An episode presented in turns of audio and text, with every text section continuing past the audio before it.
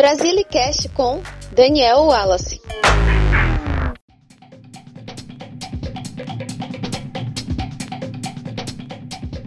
Alô, Rede Popular! Meu nome é Daniel Wallace e a partir de agora serei o apresentador dos podcasts lançados e compartilhados no blog Brasilis.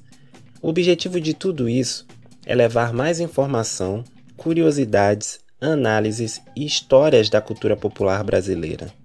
Este é o Brasilicast de número 1 que traz a seguinte pergunta: Qual é a origem dos termos Brasil e brasileiro? Rai Brasil era um termo usado pelos celtas no século VIII e significava Terra das Delícias. O filólogo ou estudioso das línguas Adelino Azevedo defende essa origem celta ou até mesmo fenícia da palavra Brasil.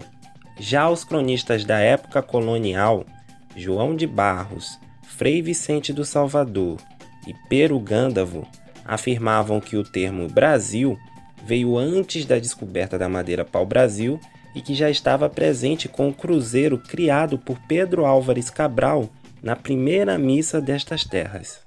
Existem três correntes sobre a origem do termo Brasil. A primeira afirma que foi a partir da madeira pau-brasil.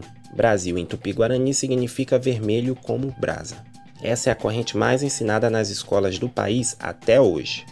A segunda defende que foi com a lenda dos celtas sobre uma ilha em brasas no meio do Oceano Atlântico e a oeste do arquipélago dos Açores.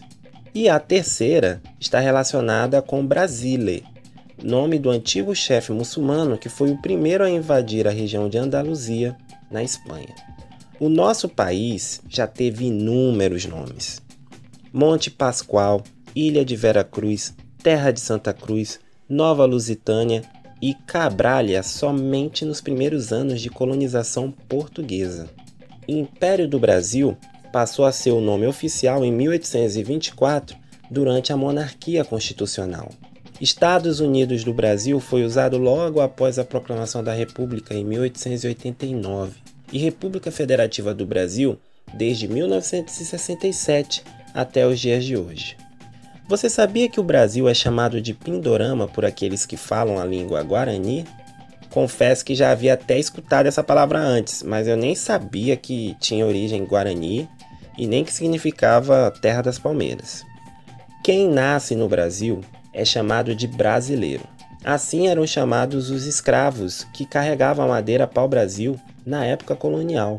O termo brasileiro só foi registrado oficialmente na língua portuguesa em 1706 e se tornou gentílico oficial em 1824. Para você que não sabe, gentílicos são adjetivos ligados a nacionalidades ou origem de coisas e pessoas. No português podem terminar em hino, como nas palavras nova-iorquino, argentino, ense, maranhense, israelense ex, japonês, chinês ou ano, baiano, paulistano. Palavras que terminam em eiro normalmente são usadas para profissões. Então o termo brasileiro tem origem em uma profissão. Daniel, está errado nos chamarmos de brasileiros? Não. Mas você sabia que existem outras palavras que são sinônimas ou alternativas? Olha só: brasiliense, brasílio, brasílico e brasiliano. São muitas, né? Todas elas têm o mesmo significado de brasileiro.